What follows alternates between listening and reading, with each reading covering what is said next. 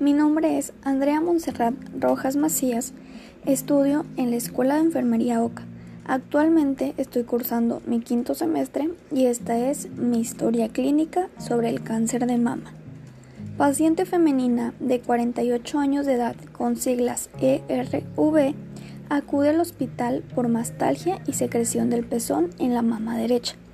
Le realizan una biopsia y esta arroja resultados positivos a cáncer de mama.